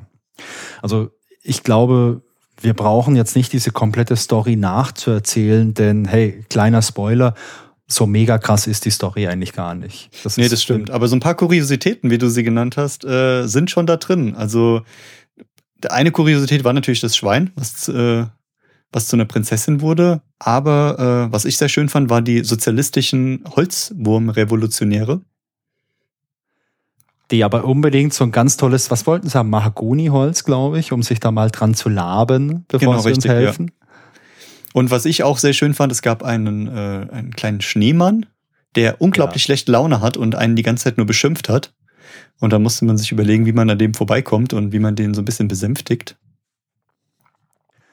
ja, solche, solche Sachen, solche Sachen gab's da. Wie fandest du so im Allgemeinen die ganzen Rätsel, die es drin gab? Denn das ist ein Adventure und natürlich so ein wichtiger Bestandteil vom Adventure sind ja auch die Rätsel. Fandest du die logisch? Fandest du die schwer? Fandest du die einfach? das ist gut, ja. Das, äh, da, da ziehe ich so ein bisschen aus meinem Fazit vor. Ähm, ich fand die Rätsel mh, hm, ja, so, so mittelmäßig. Also sie waren eigentlich ganz gut, es waren schöne Puzzler dabei aber einige waren wirklich sehr schwer und auch unlogisch. Und diese Kombination aus unlogisch und schwer ähm, kostet einfach viel Zeit, würde ich mal sagen. Man muss viel ausprobieren. Man muss teilweise Sachen kombinieren, wo man denkt, das passt überhaupt nicht zusammen. Ja, und ein wichtiger Punkt, den du eben schon angesprochen hast, ein großes Rätsel war, sich erstmal zurechtzufinden. Und ich weiß noch, als wir das das erste Mal gespielt haben, wir sind rumgelaufen und rumgerannt. Und ich weiß noch einen Satz von dir, da hast du gesagt, Christian, ich wette dir, ich wette mit dir, dieses Land hier ist nicht logisch. Das heißt, wenn wir da lang gehen und gehen da das nächste Mal nochmal lang, kommen wir nicht an der gleichen Stelle wieder raus. Und dann habe ich gesagt, okay, dann müssen wir das irgendwie beweisen. Und dann meintest du nämlich noch aus Spaß zu mir, dann wir müssen eine Karte zeichnen. Ja, und dann habe ich mich ja noch an dem gleichen Abend hingesetzt und habe angefangen, eine Karte zu zeichnen. Willst du kurz be beschreiben, wie die aussieht? Also es war kein Millimeterpapier, wie wir es damals in den 80er oder 90ern gemacht haben, um uns in irgendwelchen Rollenspielen zurechtzufinden, sondern wir haben es ein bisschen moderner gemacht und wir haben äh, Miro genommen, das ist so ein Online-Tool, da gibt's aber auch, glaube ich, noch andere. Das ist letztendlich so eine Art Online-Whiteboard und darauf haben wir, und wenn ich sage wir, meine ich natürlich dich, Christian, hat Christian äh, aus dem Video vom Spiel, weil wir streamen das ja immer und dann gibt es das auf YouTube, da hat der Christian lauter Screenshots gemacht und hat die wirklich passgenau hier dran gepappt und hat dadurch eine riesengroße Karte gebaut, nur um zu beweisen, dass ich Unrecht hatte. Genau, das war eigentlich der Hauptgrund. Also mein, meine Motivation war zu beweisen, du hast Unrecht. Der zweite Punkt war aber auch, dass wir gesagt haben, hey, wir wollen jetzt hier nicht noch mehr Zeit verschwenden und immer wieder durch die Gegend laufen und gar nicht wissen, wo wir sind, wo wir ankommen, sondern wir wollen da so ein kleines bisschen strukturierter rangehen und irgendwann auch mal dazu kommen, Rätsel zu lösen und nicht nur durch die Gegend zu rennen. Und es hat uns auch wirklich geholfen, weil teilweise sind so sieben, acht, zehn aneinandergereiht, wo man einfach nur von links nach rechts geht und weitergeht und weitergeht. Dann geht man einen Weg runter und kommt plötzlich wieder ganz woanders raus. Und wenn man am Ende auf der Karte sieht, wie die zusammenhängen, dann ja, ist das schon logisch. Das ergibt einen Sinn und man kommt wirklich an bestimmten Stellen raus. Aber ich muss zugeben, ohne die Karte hätte ich manche Punkte nicht kein zweites Mal wiedergefunden. Ja, ich meine, das große Problem ist halt, äh, dass ein großer Teil von dieser Spielwelt ist einfach ein Wald.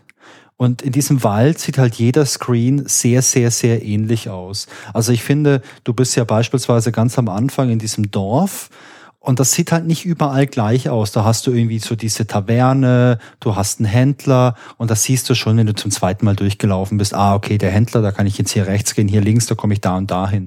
Aber in diesem Wald sieht halt alles sehr, sehr ähnlich aus und das war für mich die größte Challenge. Und ich weiß nicht, ob du dich noch dran erinnerst, aber nachdem wir diese Karte dann hatten, war es auf einmal viel, viel einfacher. Also ja, wir haben stimmt. uns so viel aufgehalten und es gab ja auch noch einige Screens, die hatten wir vorher noch gar nicht entdeckt.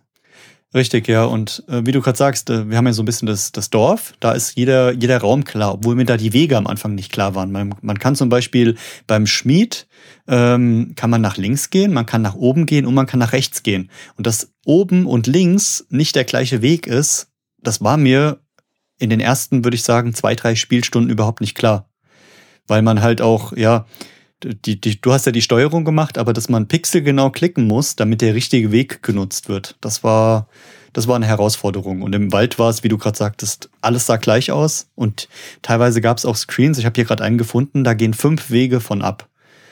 Ähm, das war an der Zwergenhöhle. Und da kann man nämlich in die Zwergenhöhle mitten reingehen und kann dann außenrum vier Wege benutzen, die aber nicht irgendwie gekennzeichnet sind, sondern je nachdem, wo man hinklickt, benutzt man äh, einen anderen Weg. Und wenn man aus dem Wald rausgekommen ist, dann ging es relativ äh, einfach wieder weiter. Dann ging es so über diese, über den schlafenden Riesen, über eine Schneelandschaft und dann geht's in so eine, ähm, wo ist denn das, so eine Drachenlandschaft, würde ich sagen, bis man dann zu den Gruben von Rondor kommt. Uh. Und das ist dann wieder relativ straight, dieser Weg. Also der ist viel einfacher. Aber dieser Wald, der hat uns schon ordentlich Nerven gekostet und also ich weiß nicht mehr, wie ich das in den 90ern gemacht habe. Wahrscheinlich mit viel viel Glück Zeit. und viel Zeit und wahrscheinlich der dreifachen Spielzeit, die wir jetzt gebraucht haben. Ja, das war es halt damals. Du hattest ja unendlich viel Zeit als Kind. Also das ist es halt einfach. Du hast ja jeden Tag gespielt. Ja. Das haben wir in manchen Folgen auch schon erwähnt. Also ich erinnere mich gerne an Monkey Island 2 zurück. Das habe ich ja echt über Wochen gespielt, jeden Tag nach der Schule. Und da hast du halt wirklich jeden Pixel auch dir genau anschauen können. Genau, das ist wahrscheinlich der, einfach der Unterschied. hat man sich noch irgendwelche Notizen gemacht oder hat noch Freunde gefragt und dann ging es so weiter. Ich glaube, wir müssen aber noch ganz kurz das Ende spoilern, damit auch äh, jetzt alle wissen, wie es ausgeht. Wir finden am Schluss natürlich die Festung von Sordid, von dem Bösewicht und erleben da auch noch ein paar Abenteuer. Da gibt's zum Beispiel zwei so, was sind das, zwei Dämonen, mit denen wir da noch ein bisschen was zu tun haben? Die, die auch ganz lustig sind in dieser, in dieser Festung drin. Ich überlege gerade, waren das, waren das Dämonen? Ja. Ja, Geister waren es nicht, das waren Dämonen, würde ich sagen. Ja.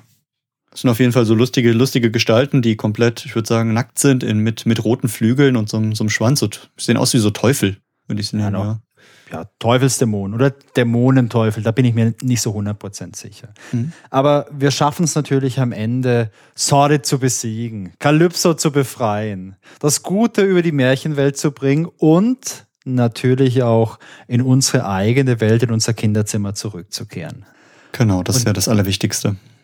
Und Christian, ähm, wir hatten es ja ganz am Anfang schon ein, zwei, dreimal erwähnt, dass das Abenteuer jetzt nicht zu Ende ist, nachdem wir Sordid besiegt haben und Calypso wieder hier am Start ist, sondern es gibt ja auch noch verschiedene Fortsetzungen. Teil zwei hatte ich, glaube ich, schon gesagt, der kam, äh, kam kurz darauf raus mit der gleichen Engine. Dann gab es so als äh, ja, zur Überbrückung zwischen Teil 2 und Teil 3D schon die angesprochenen Minigames, also das Pinball und den Puzzle Pack. Und dann gab es eben nochmal Teil 6 und 7. Chaos ist das halbe Leben und Wer will schon Kontakt, die ja jetzt nicht mehr so überragend erfolgreich waren. Ein weiterer Teil, also je nachdem, ob man jetzt dieses äh, Pinball und den Puzzle Pack mit rein äh, zählt oder nicht, entweder Teil 6 oder Teil 8, der wurde 2014 angekündigt und zwar vom Studio Studio Beast aus Dublin. Die wollten den sechsten Teil machen. Das war eine Kickstarter-Kampagne. Es gab dann aber, glaube ich, nur einen Screenshot. Also fertiges Spiel gab's nicht. Ich glaube, der wurde auch gar nicht ganz finanziert, dieser Kickstarter. Das sollte Simon the Sorcerer Between Worlds heißen. Und äh, wir haben es vorhin auch schon mal ganz kurz gesagt, im Mai 2022 wurde jetzt äh, nochmal eine weitere Fortsetzung angekündigt, und zwar von der Firma Small Thing Studios. Die entwickeln das Spiel, das kann man auch schon vorbestellen auf Steam. Da gibt's auch schon Promomaterial, Bilder und so weiter. Und das sieht echt ganz cool aus. Äh, schöne Comic-Grafik. Und dieses Spiel mit dem Namen Simon the Sorcerer Origins, das soll eine Vorgeschichte sein. Da bin ich mal gespannt, weil Teil 1 ja schon eigentlich damit anfängt, dass Simon zum ersten Mal in die Fantasy-Welt kommt. Aber die werden sich da was Tolles überlegt haben. Und dieses Spiel soll nächstes Jahr erscheinen und ich bin da auch ganz zuversichtlich. Genau, also das geplante Veröffentlichungsdatum ist der 28. März 2023. Und kann ja kurz meinen Text vorlesen. Simon the Sorcerer Origins ist das offizielle Prequel der legendären Abenteuersaga um Simon. Simon ist ein rebellisches Kind, extrem rebellisch. Seine Eltern müssen umziehen, nachdem er von der Schule geflogen ist. Ein neuer Himmel, ein neues Zuhause, ein neues Schlafzimmer. Und dann? Da müsst ihr euch noch ein bisschen gedulden, aber dann äh, würde ich sagen, so die ersten Eindrücke sind hier ganz positiv. Ja. Zumindest auch wieder sehr, sehr liebevoll gemacht und ich würde sagen, das nehmen wir doch mal auf unsere Wunschliste, oder? Na klar. Christian, dann lass uns doch aber mal kurz von der Wunschliste der Zukunft zurückkehren ins Jahr 1993 und lass uns doch mal anschauen, was man damals eigentlich für Technik gebraucht hatte, beziehungsweise was für Technik verwendet wurde, um dieses sagenhafte Spiel Simon the Sorcerer überhaupt zum Leben zu erwecken. Oh ja, Technik ist immer was Schönes. Man hat ja auch damals irgendwie gefühlt, hat damals Technik noch mehr Spaß gemacht als heute, weil sie so, so ein bisschen näher war was ja durchschaubar war.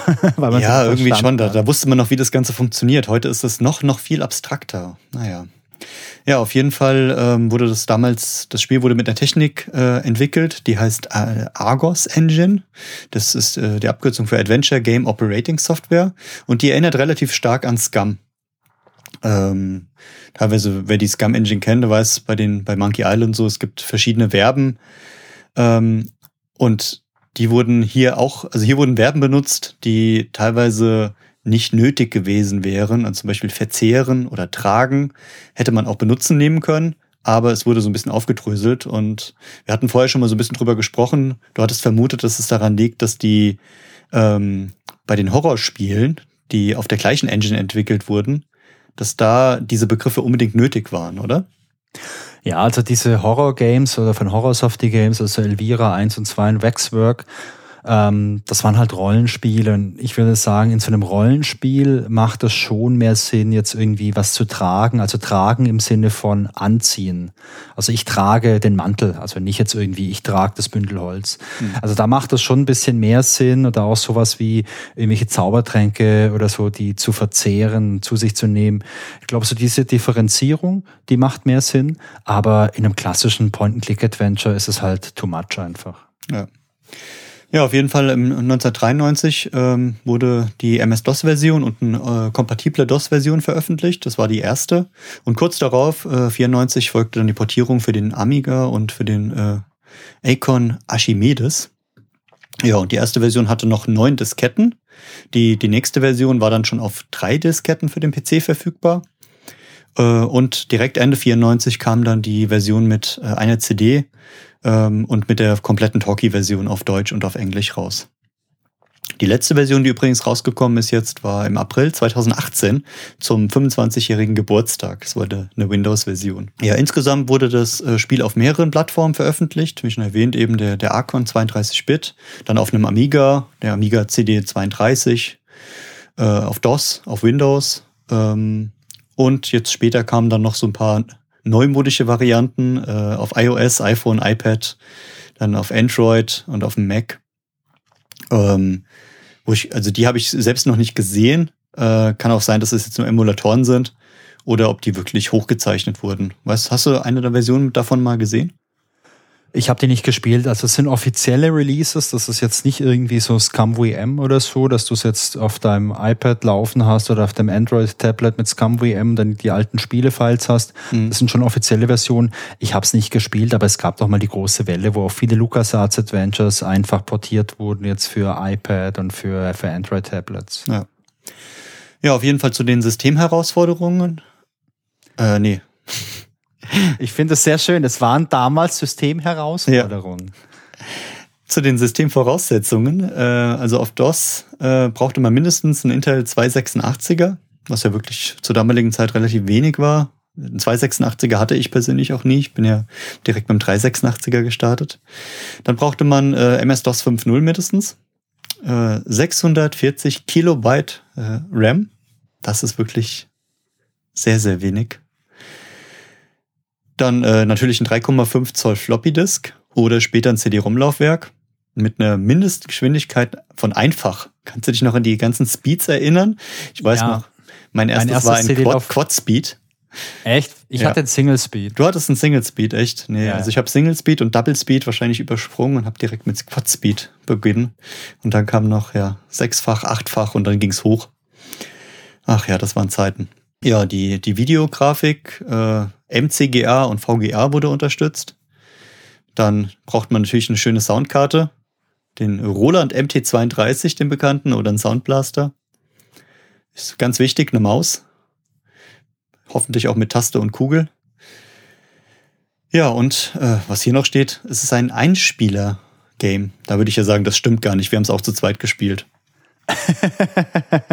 ja, das stimmt. Also definitiv ein Multiplayer-Game. Ja.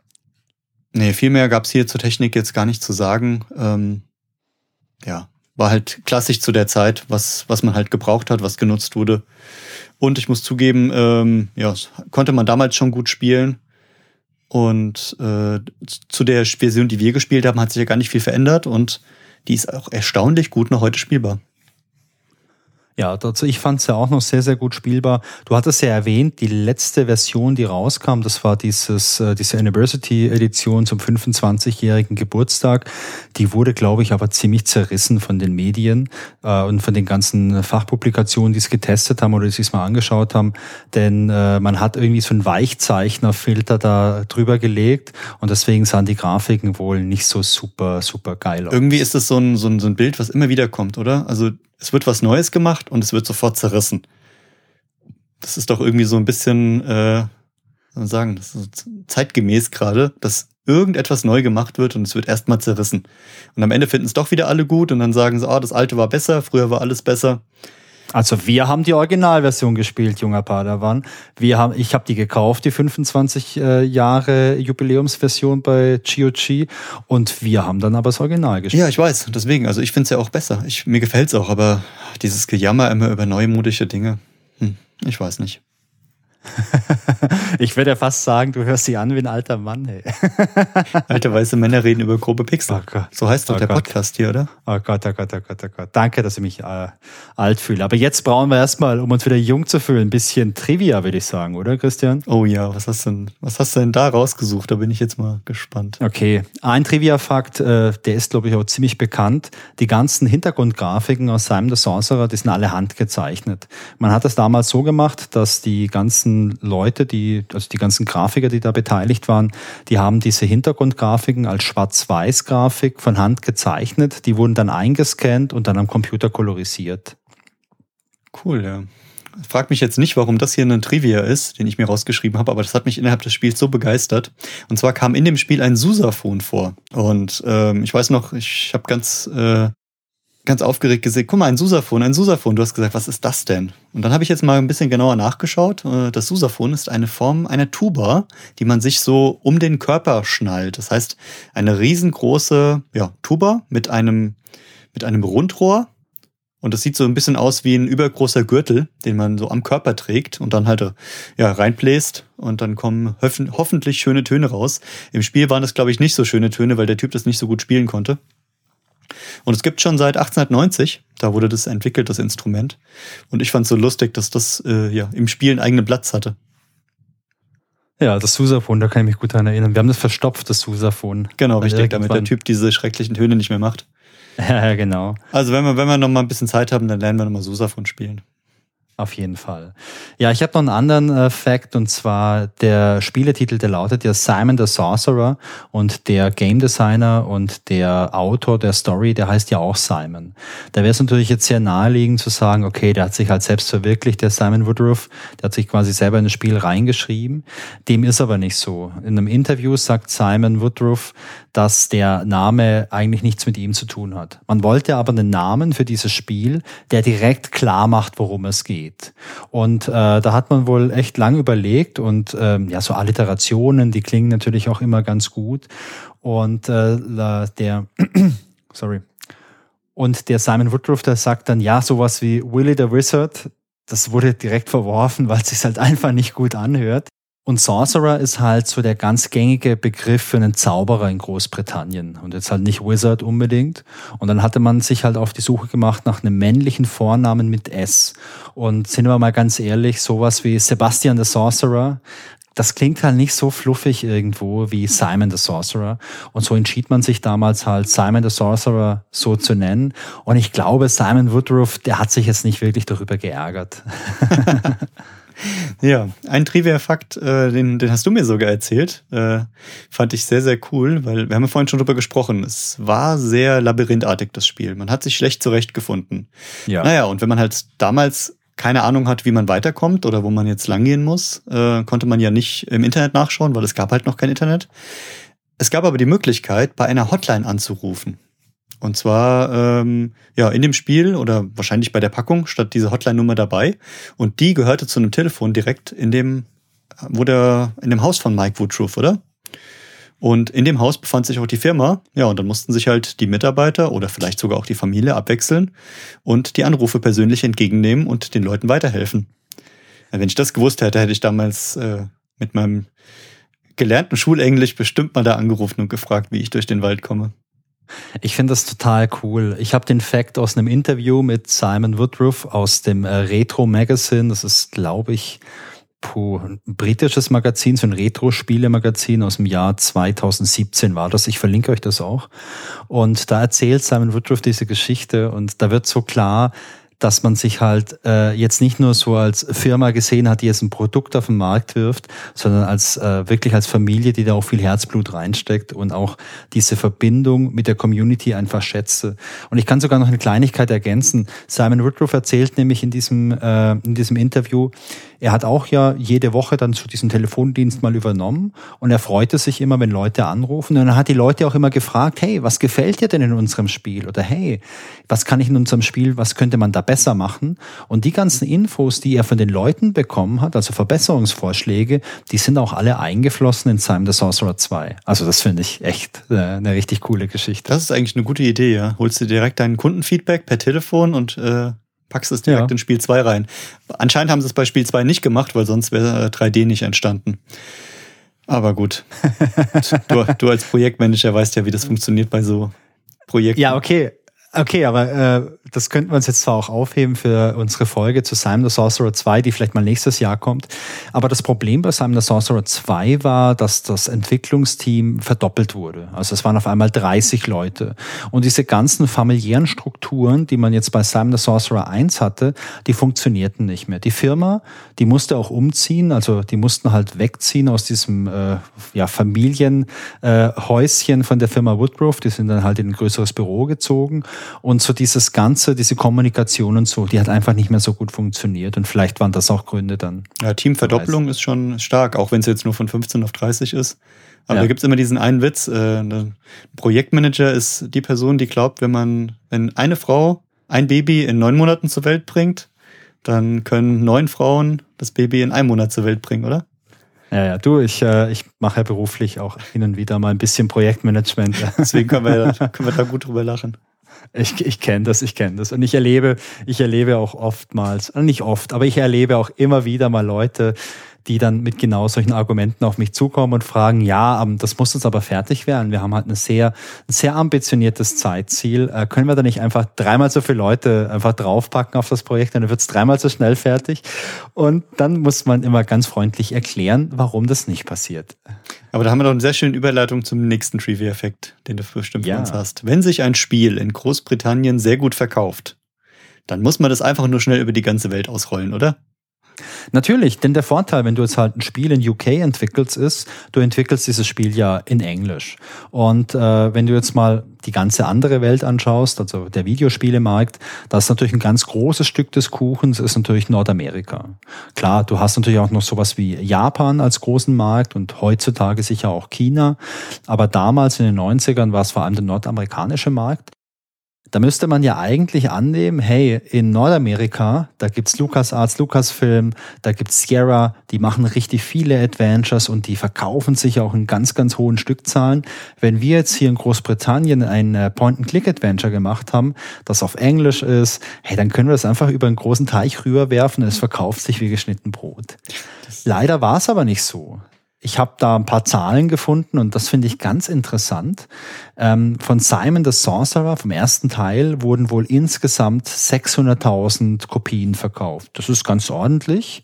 Spannend ist aber, in den USA wurden von Teil 1 und 2 zusammen nur 40.000 Kopien verkauft. Also unterm Strich fast gar nichts. Simon the Sorcerer war in äh, Großbritannien, in Deutschland und auch im restlichen Europa ein ganz okayer Hit. Aber in den USA hat sich niemand dafür interessiert. Da sind wir wieder bei dem Punkt vom Anfang. Der britische Humor kommt halt nicht überall an. Und wahrscheinlich nicht in den USA.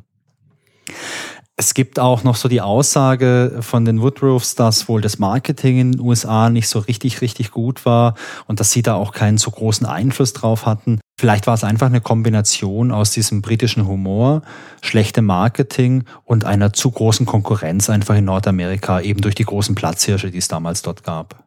Ja, das ist auf jeden Fall gut möglich, ja. Ich finde es schade, dass es da nicht angekommen ist. Es hätte es auf jeden Fall verdient gehabt. Absolut. So, was hat das denn Spiel denn noch verdient? Ähm, eine kurze Analyse von uns zu How Long to Beat. Also auf der Seite ist es angegeben mit die Main Story wird in sechs Stunden gespielt ungefähr. Main Story plus ein paar Extras, sechseinhalb Stunden. Und der Completionist in acht Stunden. Wie lange haben wir selbst gespielt? Ich habe mal nachgeschaut. Wir haben insgesamt äh, vier Sessions gespielt, also vier Wochen lang. Und äh, haben gebraucht acht Stunden 21, inklusive Labern, habe ich mal gesagt, weil wir spielen ja nicht immer so ganz hoch konzentriert und ziehen jede Minute ab, die wir nicht spielen, sondern wir haben ja auch schon mal so ein paar ausschweifende Gespräche, die Was? das Spiel ganz klein wenig verzögern. Das ist mir übrigens ist aufgefallen, ja. als ich die Karte gezeichnet habe und unsere Videos selbst nochmal angeschaut habe. Äh, und dabei ist mir aufgefallen, Manchmal bewegt sich äh, der Simon nicht so schnell, wie er das könnte. Aber das ist ja auch das, was Spaß macht, oder? Ja, na klar, es ist ja kein Hochleistungssport. Nein. Also ich würde sagen, wir haben von dem Spiel äh, viel erlebt. Wir hätten bestimmt ein bisschen schneller sein können, aber das war ja auch nicht Ziel des Spiels. Aber ich denke, so mit irgendwas zwischen sechs und acht Stunden hat man da viel Spaß und kann das auch ganz gut schaffen. Ich glaube, wir haben insgesamt, wenn ich mich richtig erinnere, einmal in einer Lösung nachgeguckt, weil wir absolut bei einem Rätsel nicht weitergekommen sind. Aber ansonsten haben wir es mit unserer Adventure-Logik und der Erfahrung ganz gut hinbekommen. Ja, also ich, ich fand die größte, also können wir beim Fazit gleich nochmal drauf eingehen. Für mich war die größte Schwierigkeit von diesem Spiel halt einfach äh, die Navigation. genau. So, zum Thema Navigation haben wir noch den Speedrun. Da gibt es auch ein paar Leute, die sich der Navigation da schneller genähert haben. Ähm, da ist uns interessant, es haben nicht super viele Leute gespielt auf Speedrun. Also es ist keine endlose Liste wie bei vielen anderen Adventures. Aber ich habe hier mal die Top 6 rausgeholt und äh, Platz 6 ist bei einer Stunde 8. Platz 3 ist dann bei einer Stunde 4. Platz 2 bei 58 Minuten und Platz 1 bei 54 Minuten und 27 Sekunden. Der Rekord ist auf dem PC gespielt und ist erst zwei Jahre alt. Äh, und Platz drei ist sogar erst sieben Monate alt. Also es ist ein Spiel, wo immer noch Leute sich jetzt dran setzen und äh, auf Speedruns gehen und da ein bisschen was rauskitzeln. Aber wenn, wenn sozusagen die Gesamtzeit bei sechs Stunden ist und der Speedrun bei einer Stunde zeigt, zeigt das schon, dass es kein Spiel ist, was man wahrscheinlich aufgrund der, der labyrinthartigen Struktur super schnell durchspielen kann. So, was haben wir denn als nächste Kategorie? Die Testberichte. Da hast du dich bei Cultboy mal wieder ein bisschen umgeschaut, oder? Na klar, denn äh, bei Cultboy siehst du halt immer die ganzen alten Testberichte schön aufbereitet. Ich habe mir auch ein paar durchgelesen, die waren im Großen und Ganzen alle positiv. Und was mir aufgefallen ist, es gab in den ganzen großen Magazinen in der Regel immer zwei Tests. Und zwar einen großen Test 1993 zur ersten Version, also zur Disk-Version. Und dann gab es normalerweise immer noch mal einen weiteren äh, Test und zwar ja, zur CD-Version, die danach kam. Und da fällt auf, dass die CD-Version immer noch ein bisschen aufgewertet wurde. Beispielsweise die PC Games, die hat in der Ausgabe 1293 insgesamt 84 Prozent gegeben und in der Ausgabe 1094 89 Prozent. So da wurde es einfach aufgewertet, weil, du hast es vorhin ja auch schon gesagt, die Sprachausgabe, die ist echt richtig gut geworden, die deutsche. Und ähm, also ich habe nur die deutsche jetzt gehört, die englische kenne ich nicht. Aber was halt da richtig schön ist an der Sprachausgabe, das ist halt die Tatsache, dass da viel mit verschiedenen Dialekten gearbeitet wurde. Da ist viel mit zur Mundart gearbeitet worden, dass man halt wirklich, äh, es macht wirklich Spaß dazu zu hören einfach. Genau, was dann noch ein interessanter Fakt war bei, der, bei den Sprachausgaben, dass die, die Übersetzung ähm, hat damals halt noch ohne Translator und Internet und sowas stattgefunden, heute unvorstellbar, sondern die haben halt viele Sachen noch mit einem klassischen ja, Übersetzungsbuch oder Lexikon übersetzt. Und da gab es wohl auch ein paar Worte, die sehr mundartmäßig aus Großbritannien kamen, wo die deutschen Übersetzer nicht mal genau wussten, was ist das denn jetzt, was bedeutet das? Das waren dann manche Markennamen oder halt manche Jokes, die einfach schwer zu übersetzen waren. Und da haben sie aber im Deutschen was Eigenes draus gemacht. Und dadurch äh, ist auch die deutsche Übersetzung so gelungen. Ja, also ich fand die Übersetzung ähm, oder die deutsche Sprachfassung fand ich durchgehend echt richtig, richtig gut. Also sowohl die Texte als auch die ganze Sprachausgabe. Aber lass mich doch vielleicht äh, noch mal ganz kurz in die Liste reinschauen mit den ganzen Testergebnissen. Ähm, ich würde mich mal einfach auf die, auf die PC-Version konzentrieren, weil wir die ja gespielt haben. Da gibt's die ASM, die hat 93, also auch in der Ausgabe 1193, äh, 12 von 12 Punkten gegeben. Aber hey, die ASM war auch das aktuelle Spaßmagazin. Da ist das auch völlig äh, angebracht. Dann gibt's beispielsweise hier noch den PC Joker, auch in der 93er Ausgabe 83 Prozent. Das ist so eine, ja, die ähnliche Region wie die PC Games. Und die PC Player, die gab äh, 93 für die Diskussion 75 Prozent. Das ist auch die schlechteste Wertung hier in der ganzen Liste. Und dann haben wir last but not least noch die Powerplay. Die hat einmal 76 Prozent gegeben, 93 für die Disk-Version und 78 Prozent, also auch eine kleine Aufwertung dann für die CD-Version im Jahr drauf. Ich würde sagen, wenn man sich die ganzen Wertungen anschaut, äh, dann sind die alle so im hohen 70er Bereich bis auch wirklich schon im, äh, im hohen nur 80er Bereich. Und das ist für mich einfach eine Kaufempfehlung, wenn man sich so anschaut, finde ich. Und ähm, ich würde auch sagen, dass das gerechtfertigt war damals. Ja, auf jeden Fall. Passt auch so ein bisschen zu dem, was ich sagen würde. Also die, du sagst die ASM mit 12 von 12 Punkten, ja, nee, nicht ganz. Aber so irgendwas im 70er, 80er Bereich absolut passend. Ja. Ja, Christian, dann sind wir ja vielleicht jetzt sogar schon äh, beim Fazit. Wie ist denn dein Fazit für Simon the Sorcerer aus dem Jahr 1993? Also erstmal muss ich sagen, es hat auf jeden Fall Spaß gemacht zu spielen. Also die, was haben wir gesagt, unsere 8 Stunden 21, äh, die haben Freude gemacht. Auch wenn ich weiß, die ersten zwei Stunden haben wir sehr viel geflucht, weil wir uns nicht zurechtgefunden haben. Durch die, die Miro-Karte, die ich dann gezeichnet habe, hat's echt Spaß gemacht. Und ich muss auch zugeben, mir hat auch das Karte-Zeichnen richtig Spaß gemacht. Weil das halt so ein bisschen war wie so ein, wie so ein Quiz, eine Herausforderung. Ähm, insgesamt fand ich die, die Puzzle relativ schwer und teilweise auch wirklich absurd. Deswegen, das, das hat den Spaß nicht getrübt, aber teilweise so ein bisschen genommen. Ähm, sehr schön fand ich die, die Grafiken, liebevoll gezeichnet, wirklich äh, bis ins Detail. Ähm, ja, so, so klassische Zeichner der alten Schule, das merkt man, dass da irgendwie so das, das meiste drin steckt. Ähm, ja, was ist mir noch aufgefallen? Was war mir noch wichtig? Ähm, Insgesamt die, die Story fand ich ein bisschen absurd. Die, ja, wie soll ich sagen, hat, hat mir schon gefallen, aber mir hat so ein bisschen der, der rote Faden gefehlt. Es waren sehr viele mhm. unabhängig voneinander äh, stattfindende Veranstaltungen. Also es hatte eher sowas wie, ich stehe in der Mitte von der Karte und gehe so sternförmig irgendwo hin und es passieren verschiedene Rätsel, die gar nicht aneinander hängen. Und ich kenne es eigentlich eher so bei Point-and-Click-Adventuren, dass es eine rote Linie gibt und dass man einem bestimmten Weg folgt, einem Faden und dass am Ende mir die Story auch noch sehr im Kopf bleibt, weil ich diesem roten Faden gefolgt bin. Und das war bei dem Spiel nicht. Und das ist das, was mir persönlich nicht ganz so gut gefallen hat. Spielempfehlung ja, weil es sehr schön gemacht ist ähm, ich weiß nicht, ob ich es nochmal spielen müsste jetzt unbedingt gerade. Und ich bin gespannt, wie es jetzt bei der ja, Nachfolgerversion, die jetzt angekündigt wird, wie sie es da gelöst haben. Da freue ich mich im Vergleich drauf. Wie geht's dir denn? Dein Fazit zu dem Spiel? Also mir hat es auch Spaß gemacht, das nochmal mit dir zu spielen. Zum einen, weil es natürlich immer schön ist, zu zweiten Adventure zu spielen. Das erinnert mich halt einfach so ein bisschen an meine Jugend zurück. Zum anderen, weil Simon the Sorcerer aber auch ein sehr, sehr äh, schönes Spiel ist, also von den Schauwerten. Ich finde die Grafik, du hast es ja auch schon gesagt, die Grafik, die ist richtig, richtig toll. Der Sound ist schön. Ich finde die Musik schön in Simon the Sorcerer. Die Sprachausgabe ist toll. Also von den ganzen Sachen her kann man es auf jeden Fall gut spielen. Und ich finde auch so, die Bedienung ist, ist super. Es gibt ein paar so Stellen, wo man mal wirklich so auf Pixeljagd gehen muss. Das macht heute keinen Spaß mehr. Aber da drücke ich ein Auge zu und sag, hey, das waren A, Anfang der 90er, das, das waren halt die Zeiten damals, da hat man vielleicht noch nicht so viel Erfahrung gehabt, vor allem nicht bei Adventure Soft. Und äh, da kann ich drüber hinwegschauen. Das ist auch nicht oft. Aber was mir an dem Spiel halt irgendwie komplett fehlt, ist die Story. Wir haben zwar so ein bisschen so diese, diese Fantasy-Welt und ja, der Simon muss den, den Zauberer da retten und den anderen Zauberer besuchen, äh, besiegen, besuchen und dann besiegen. Aber es ist einfach keine durchgehende Story und das haben andere Spiele viel, viel besser gemacht. Monkey Island hat eine richtig durchgehende Geschichte. Monkey Island 2 hat das auch noch viel besser als der erste Teil.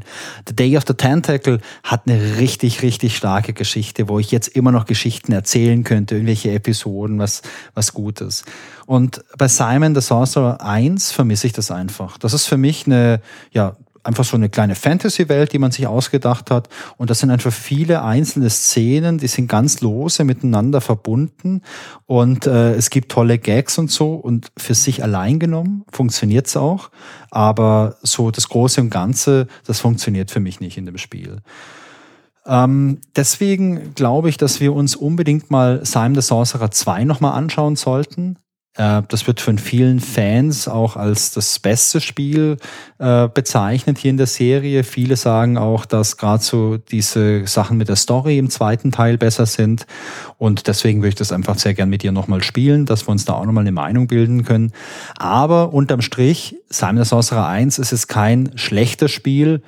Man kann spielen, absolut. Also man kann da ein paar Stunden Spaß mit haben. Ähm, ich fand es jetzt auch ähm, nicht überragend schwer. Für mich war die größte, äh, die größte Hürde war halt diese Navigation. Also wenn man sich eine Karte zeichnet oder ein richtig gutes Gedächtnis hat, dann macht es wahrscheinlich mega viel Spaß. Für mich war das leider sehr, sehr schwierig mit der Navigation. So, wunderbar, Wolfgang. Danke für dein Fazit. Ähm, da du ja gesagt hast, dass du so ein bisschen Probleme hattest mit der Navigation, haben wir uns überlegt, dass wir das Miro-Board, was wir gezeichnet haben, mit der kompletten Karte von Simon als PDF äh, auf unserer Website grobepixel.de zur Verfügung stellen und auch hier in den Show Notes verlinken werden. Ganz genau. Vielleicht hilft euch das einfach, falls ihr Simon einspielt und auch irgendwann in diesem Wald seid und nicht mehr weiter wisst. Äh, natürlich kleiner Hinweis, Spoiler-Alarm. Das ist halt die komplette Karte mit allen Screens. Also wenn ihr das Spiel noch gar nicht gespielt habt und ihr direkt drauf schaut, dann seht ihr halt, was es alles gibt. Aber falls ihr irgendwo hängt, vielleicht hilft es euch ja irgendwie. Ja, und äh, Falls euch es hilft, dann sagt uns das doch gerne. Wir freuen uns nämlich über euer Feedback. Wir freuen uns allerdings auch über anderes Feedback. Also wenn euch was anderes bei unserem Podcast gefällt oder wenn ihr irgendwelche Wünsche habt oder so, dann schreibt uns sehr gerne E-Mail an feedback at grobepixel.de oder schreibt uns eine Direct Message auf Instagram. Da gibt's uns unter at grobepixel oder schreibt uns und folgt uns auch gern auf Twitter. Da heißen wir auch at grobepixel. Wir freuen uns von euch zu hören, denn unterm Strich ist es ja halt genau die Sache, die uns viel Spaß macht, mit euch ein bisschen in Kontakt zu kommen und uns einfach mit euch ein bisschen auszutauschen über die schönste Sache der Welt, äh, das Spielen. ja, ich sage jetzt an der Stelle einfach mal Tschüss und bis äh, nächsten Monat. Wünsche euch was Schönes, macht's gut und bis bald. Vielen Dank, bis zum nächsten Mal.